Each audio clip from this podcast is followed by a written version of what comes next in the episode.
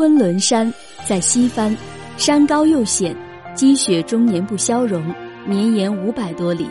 黄河经过它的南边。黄河源头在西番，黄河的水从地下涌出，有一百多处，在东北方汇合成为大湖，再向东流叫赤滨河，汇合呼兰诸河之后才叫黄河，从东北流到陕西兰州才进入中原。元代的招讨使都石是第一个找到黄河源头的人。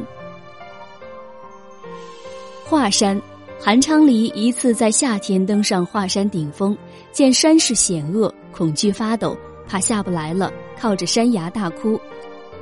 还写了遗书与世诀别。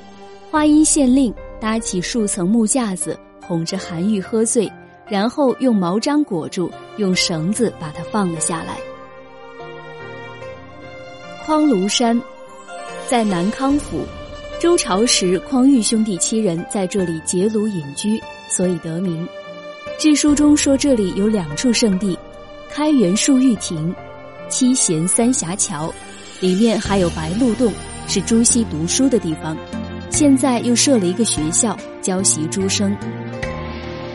武夷山，在崇安，有三十六座高峰，是道家的第十六洞天，有神仙降临到此。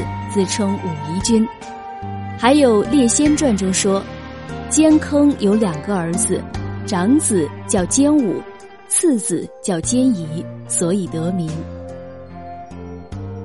龙虎山在贵溪，有两块巨石相对，像飞龙昂首，卧虎雄踞，就是上清宫。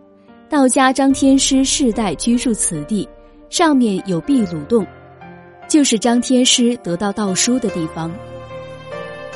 全毛山，在博人城的东北。上书中说，舜被流放到大山中，天上迅雷暴风，但他却不迷路，指的就是这里。华夫柱山，这座山秀拔于众山中，就像花朵在水中一样。九玉志中说，从大明湖远望华夫柱山，融在水中。白岳山。在休宁县，又叫齐云山，岩石上有石钟楼、石鼓楼、香炉峰、烛台峰，都是奇特的风景。山上共有玄帝像，据说是百鸟衔泥塑成的，灵验异常，人称小武当。经常能听到有玉灵关的响山鞭，声音像霹雳一样。镇江三山，一是北固山，一是金山，一是焦山。